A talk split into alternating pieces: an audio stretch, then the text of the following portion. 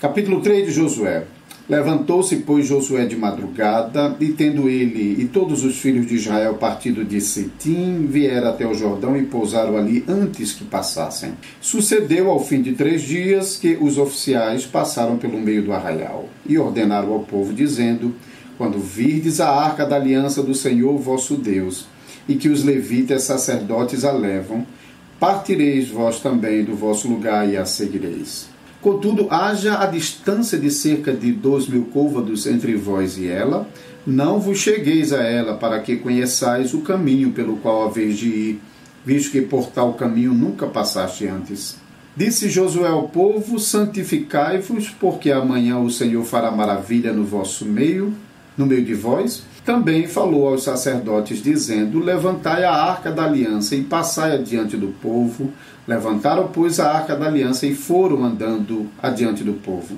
Então disse o Senhor a Josué: Hoje começarei a engrandecer-te perante os olhos de todo Israel, para que saibam que, como fui com Moisés, assim serei contigo. Tu, pois, ordenarás aos sacerdotes que levam a arca da aliança, dizendo: Ao chegardes à borda das águas do Jordão, parareis aí.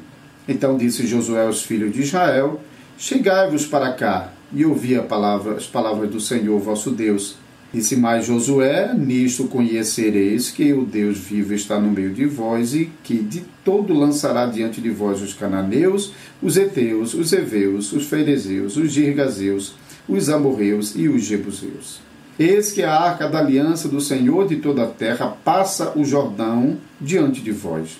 Tomai, pois, agora doze homens das tribos de Israel, um de cada tribo, porque há de acontecer que assim que as plantas dos pés dos sacerdotes que levam a arca do Senhor, o Senhor de toda a terra, pousem nas águas do Jordão, serão elas cortadas, a saber, as que vêm de cima e se amontoarão.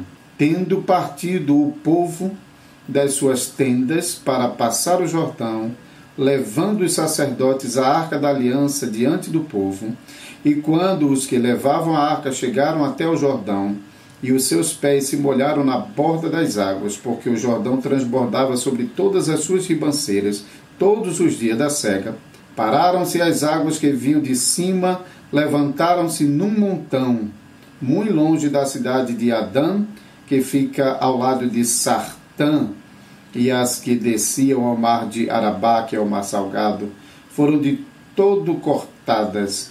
Então passou o povo de fronte de Jericó, porém os sacerdotes que levavam a arca da aliança do Senhor pararam firmes no meio do Jordão, e todo o Israel passou a pé enxuto, atravessando o Jordão. Então, com a graça de Deus, vamos meditar um pouquinho na Sua palavra a partir desse momento.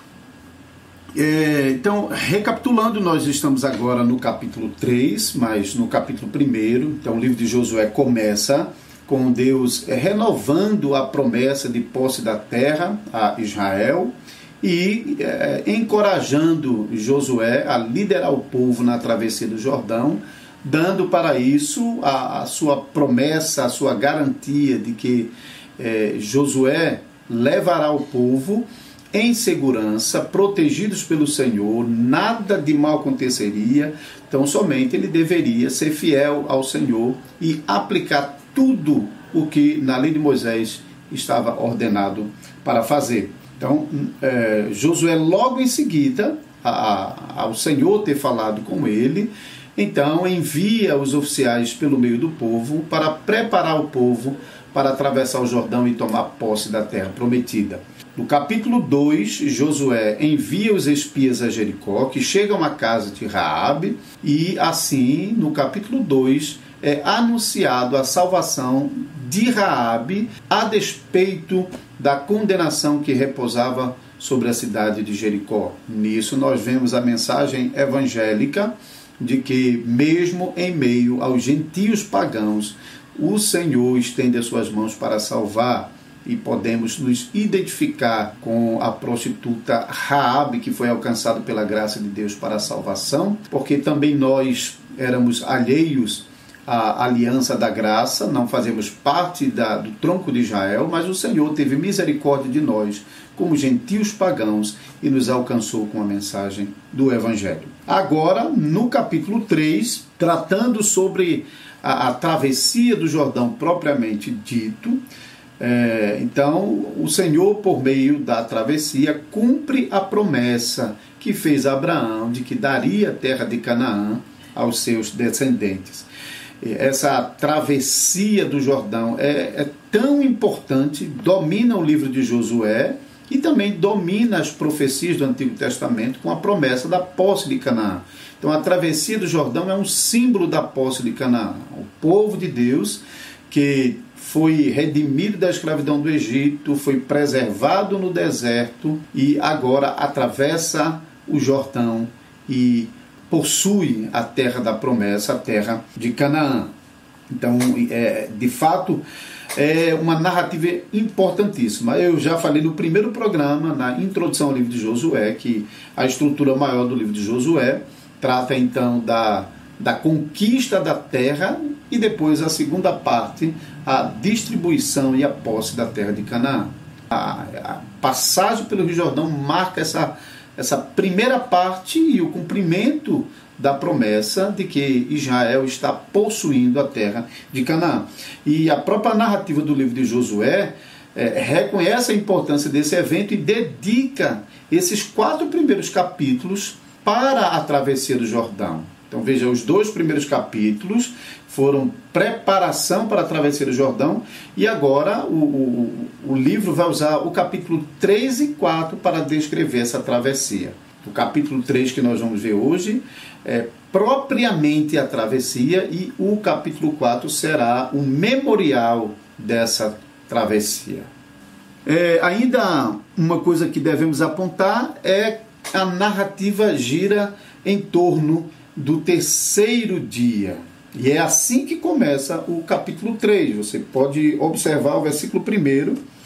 Levantou-se, pois, Josué de madrugada, e tendo ele e todos os filhos de Israel partido de Sitim, vieram até o Jordão e pousaram ali antes que passassem. Quando é que isso está acontecendo? Ao terceiro dia. Observe que desde o capítulo 1, versículo 11, a narrativa está preparando para esse momento.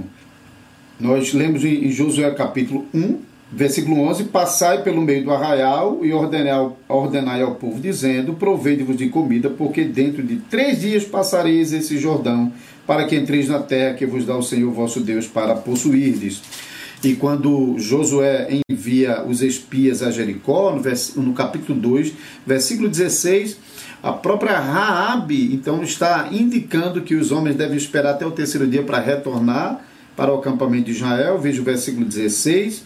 E disse-lhes: Ide-vos ao monte, para que porventura vos não encontrem os perseguidores, escondei-vos lá três dias, até que eles voltem, e depois tornarei o vosso caminho. Deixa eu só ver aqui quando os espias.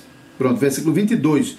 Foram-se, pois, e chegaram ao monte, e ali ficaram três dias, até que voltaram os perseguidores, porque os perseguidores os procuraram por todo o caminho, porém não os acharam. Então, depois disso, eles desceram de monte, do monte e foram para arraial no terceiro dia. Então, agora no capítulo 3, levantou-se Josué de madrugada. Bem no raiar, ainda escuro, do terceiro dia, Josué está então preparando o povo para a travessia. E esse capítulo 3 então tem é, essa estrutura básica de duas partes. É, a primeira parte é a partida de Sitim em direção ao Jordão e a segunda parte é a chegada do povo ao Jordão e a travessia. Então vamos dar uma olhadinha a essas duas partes desse capítulo 3. Então, nessa primeira parte, a partida do povo de Israel de Sitim ao terceiro dia, porque notem que o povo de Israel estava acampado em Sitim já fazia algum tempo, ainda com, com Moisés. Moisés havia conduzido o povo até a, a, as portas de Canaã e o povo estava acampado naquela, naquela campina de Moabe, também chamada Sitim, na margem oriental do Jordão, antes de atravessar o Jordão e entrar para Canaã. Então, toda aquele, aquela campina anterior ao Jordão na, na altura de Jericó, era onde o povo de Israel estava acampado, esperando. Só que é, nesse tempo Israel veio a morrer, isso é capítulo 34 de Deuteronômio, veio a morrer e o povo passou 30 dias de luto por Moisés, até que Deus veio a Josué e ordenou que Josué desse continuidade à, à liderança do povo para a travessia do Jordão. Então é nesse contexto que Josué está despertando o povo, preparando o povo para a travessia do Jordão, e então todo o povo desmonta suas tendas e começa ao terceiro dia, é, desde que foram anunciados os preparativos, agora no terceiro dia o povo caminha na direção do Jordão. E nessa primeira parte você tem dos versículos 2 ao 4 ah, ah, os oficiais passando no meio do povo, e ordenando ao povo que seguisse em marcha atrás dos sacerdotes que carregavam a arca, porém o povo não poderia é, se aproximar demais à arca. Por causa de não profanar a, a, a, presença do Senhor, que era representada na arca, o povo foi ordenado então a manter uma distância de mais ou menos é, mil metros, em um quilômetro, mais ou menos dois mil côvados, a distância entre o povo e os sacerdotes que levavam a arca. Era uma distância interessante porque, de um lado, protegia que o povo se aproximasse demais, porque como era uma nação muito grande, era um povo muito grande, então um, um, quilômetro não era uma distância tão grande não, mas era uma distância suficiente para não não ter contato com a arca e aí não ter problema. Você sabe o que vai acontecer depois quando usar que não era levita tenta pegar na arca, hein? Então isso acabou levando à morte de usar. Então, para proteger o povo é mantida a distância, mas ao mesmo tempo não era uma distância tão grande que o povo não tivesse é, os sacerdotes no campo de visão. Por quê? Especialmente depois que sai dessa área de Campina e está se aproximando do Jordão, essa região mais próxima à, à margem do Jordão era, era uma região de, de, de muitas árvores. Não era, não era como o campo aberto, então que eles estavam lá na Campina. É, por exemplo, a gente sabe que é, o Jordão era repleto de árvores. Por exemplo, quando nós estamos lendo o segundo livro dos reis, no capítulo 2, nós lemos ali várias vezes que é, existiam as grandes árvores dos bosques do Jordão. Então, era uma distância que protegia o povo de se aproximar demais, mas ao, ao mesmo tempo é, era uma distância não muito distante, de modo que o povo ainda poderia manter o campo de visão, os sacerdotes que carregavam a arca, porque eles não conheciam aquela região. Eles não tinham atravessado o Jordão ainda. É a primeira vez que eles estão fazendo esse caminho e então ele precisa ficar com os olhos fixos na arca enquanto os sacerdotes estão caminhando no meio da floresta é, rumo ao Jordão.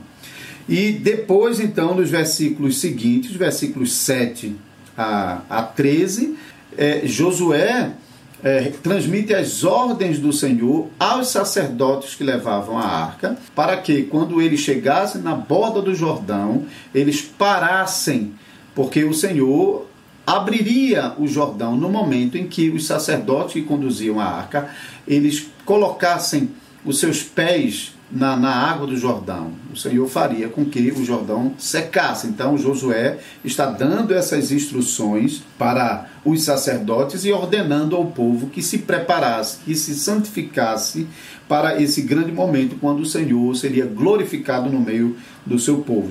Josué diz isso ao povo no versículo 5: Santificai-vos e ainda um detalhe interessante é que, já que no versículo 12 acontece, é, tem uma informação que a gente vai ouvir mais sobre ela no próximo capítulo, que é a separação de 12 homens dentre as tribos de Israel, um de cada tribo.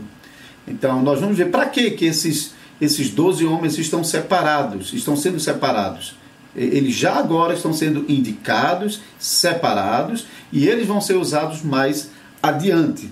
Então, assim o povo de Deus chega até as margens do Jordão, isso é o versículo 14 até o versículo 17, vai descrever o grande evento da obra poderosa de Deus, abrindo o Jordão para o povo de Israel passar. Então, acompanhe a leitura mais uma vez.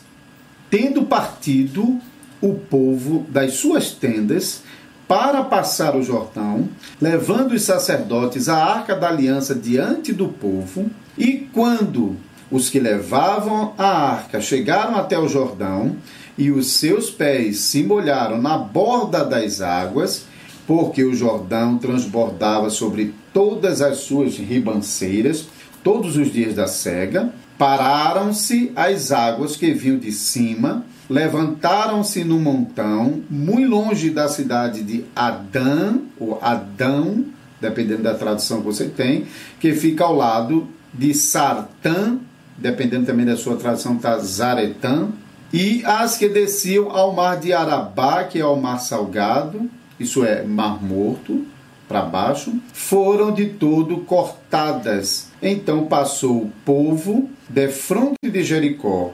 Porém, os sacerdotes que levavam a arca da aliança do Senhor pararam firmes no meio do Jordão e todo o Israel passou a pé enxuto atravessando o Jordão. Nós já lemos sobre um evento parecido com esse, onde Deus realizou maravilha no meio do povo de Israel, que foi quando o Senhor abriu o Mar Vermelho para o povo de Israel passar. E o povo passou a pé enxuto, exatamente como nós estamos lendo aqui também. É, esse acontecimento da passagem do povo de Israel pelo Mar Vermelho era do conhecimento dos cananeus e também dos moradores de Jericó e Raab mencionou esse acontecimento junto com a destruição dos reis que estavam é, do outro lado do rio, é, como os atos poderosos do Deus de Israel que se glorificava acima dos deuses desse mundo e também dos deuses de Canaã. E agora, mais uma vez, nós estamos lendo sobre a mão poderosa do Senhor que está é, operando maravilha diante dos olhos dos filhos de Israel. Quando os sacerdotes que saíram do acampamento lá em Sitim, alguns poucos quilômetros da margem do Jordão, quando eles estão é, caminhando diante do povo a uma certa distância e quando eles chegam na margem do Jordão. E ainda em cima, quando os seus pés começam a pisar nas primeiras águas do Jordão, porque essa época do ano em que o povo de Israel está atravessando o Jordão, era a época da cega, e na época da cega era onde tinha a maior vazão de água do Jordão. O Jordão tinha tanta água que em vários trechos do Jordão as águas transbordaram, é, transbordavam nas ribanceiras. Então até ficava alagada as margens do Jordão àquela altura é, onde o Jordão transbordava. E assim era.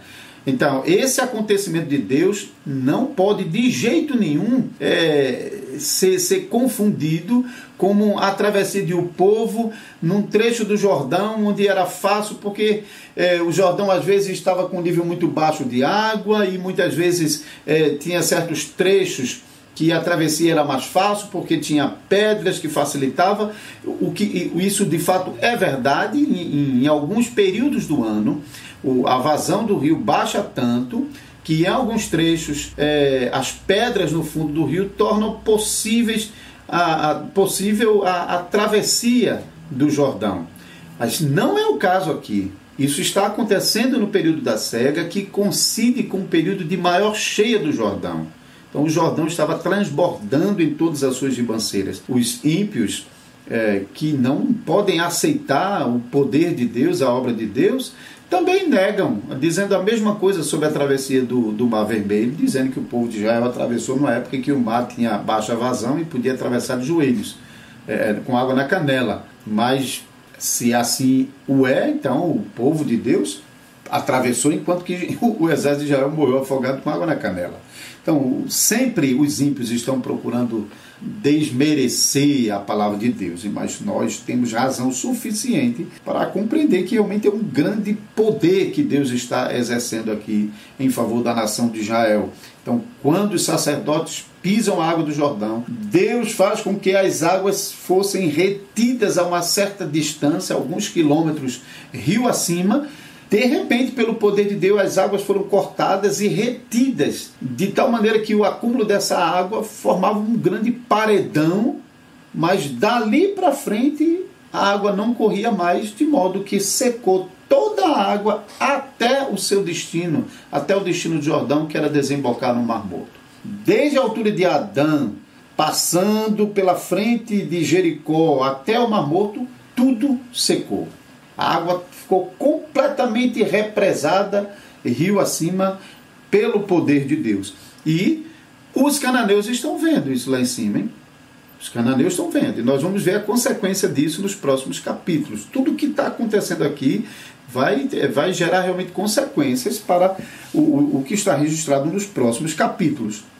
É, os sacerdotes que é, carregavam a água desceram até o fundo do Jordão e pararam no fundo do Jordão segurando a arca, enquanto todo o povo atravessava o Jordão. Você pode imaginar a cena a uma certa distância dos sacerdotes que estavam parados no fundo do rio seco e então o povo a uma certa distância que vinha mantendo para não se aproximar mais da arca, atravessando aquela cena multidão de gente, homens, mulheres, crianças, idosos, até mesmo o misto de gente que habitava no meio de Israel, tudo atravessando o Jordão e acampando do, na, na, do outro lado do Jordão, agora dentro da terra de Canaã, a nação de Israel, depois de 400 e, e, e talvez 70 anos, se considerar que 430 no Egito,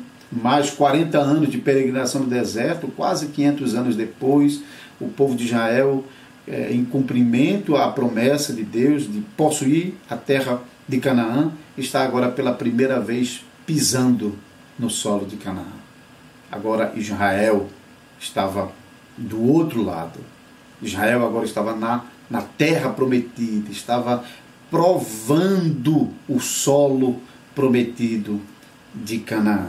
Então a promessa estava se cumprindo, Deus é, foi fiel à sua aliança e à promessa feita a Abraão, e agora nos descendentes de Abraão, o Senhor cumpre a sua promessa.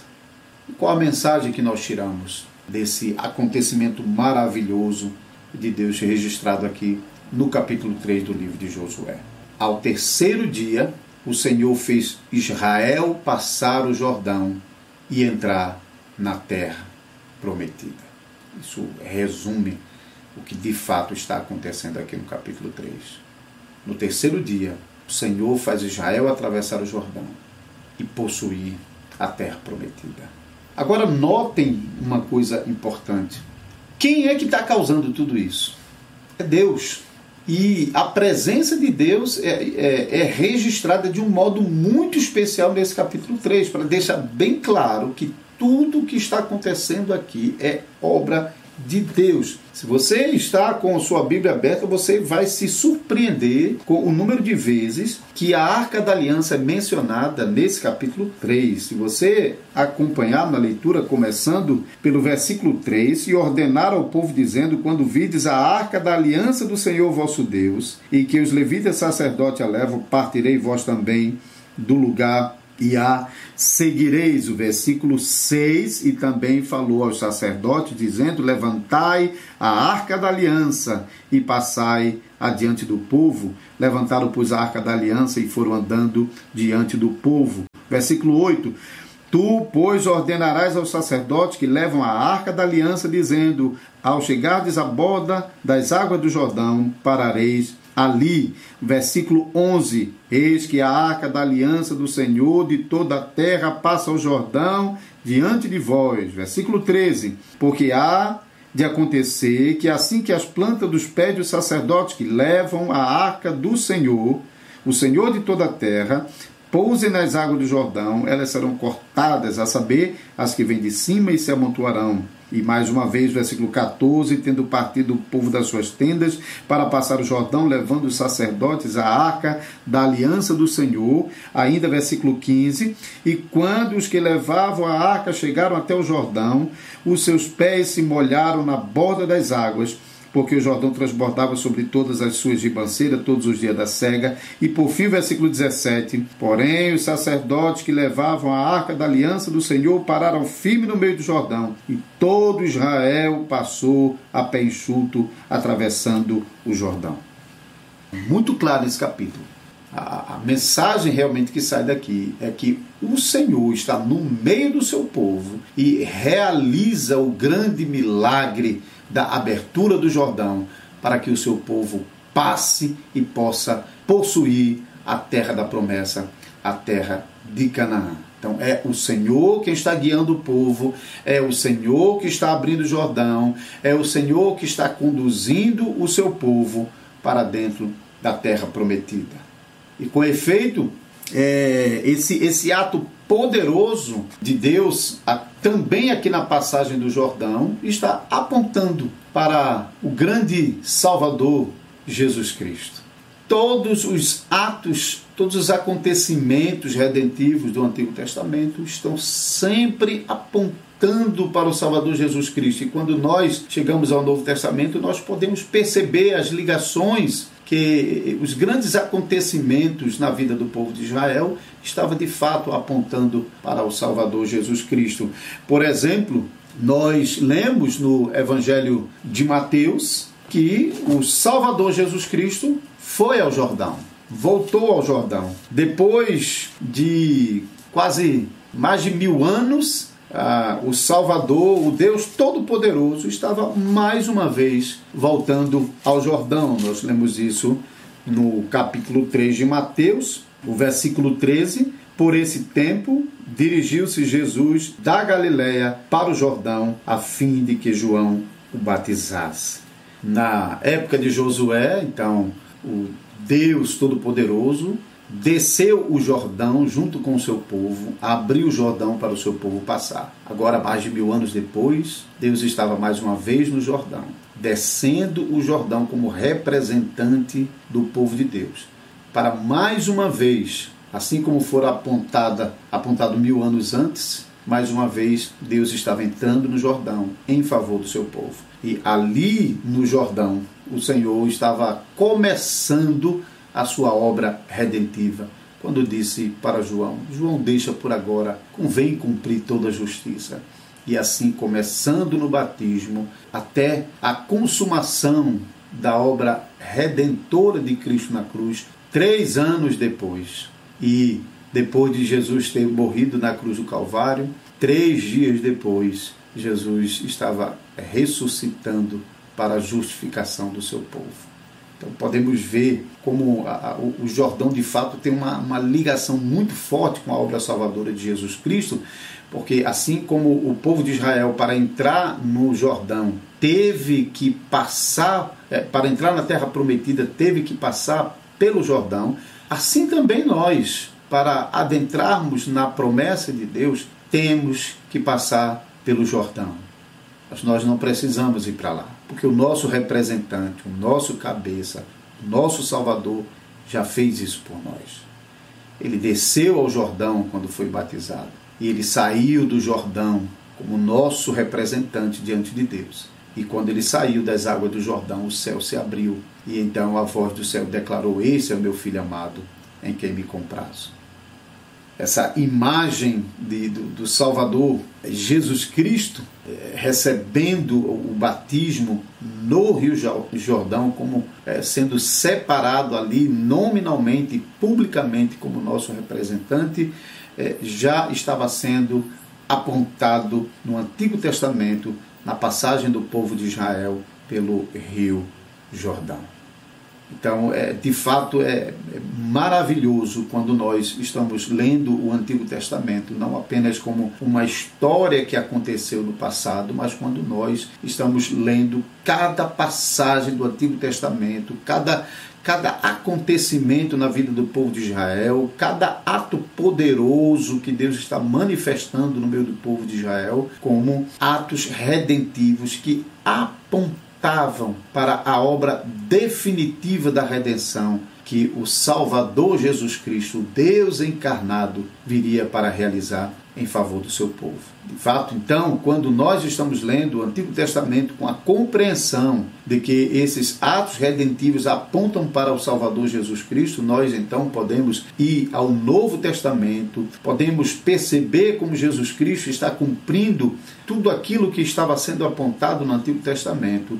E então, como é que todas essas coisas também estão se cumprindo para o bem do povo de Deus, que é a sua igreja. A igreja que inclui Israel e também os gentios de todos os lugares. Então é uma grande bênção quando nós podemos realmente olhar para Antigo e Novo Testamento e perceber essa essa unidade, essa continuidade, mesmo reconhecendo que nós ainda podemos perceber como muitas coisas foram descontinuadas é, do Antigo Testamento em relação ao Novo Testamento, mas mesmo nas descontinuidades que podemos identificar, ainda podemos perceber como os princípios é, estavam, que estavam no Antigo Testamento, continuam no Novo, no Novo Testamento, porque esse princípio, essa substância que estava sendo apontada, todos os acontecimentos, cerimônias, sacrifícios é, do Antigo Testamento, todas essas coisas, a substância de todas elas é Cristo, que estava apontada nessas coisas e que se tornou realidade para nós quando encarnou e cumpriu todas as coisas que eram apontadas no Antigo Testamento, quando ele morreu na cruz do Calvário, ressuscitou ao terceiro dia, subiu ao céu e de lá enviou o Espírito Santo Consolador que permanece conosco até o dia de hoje.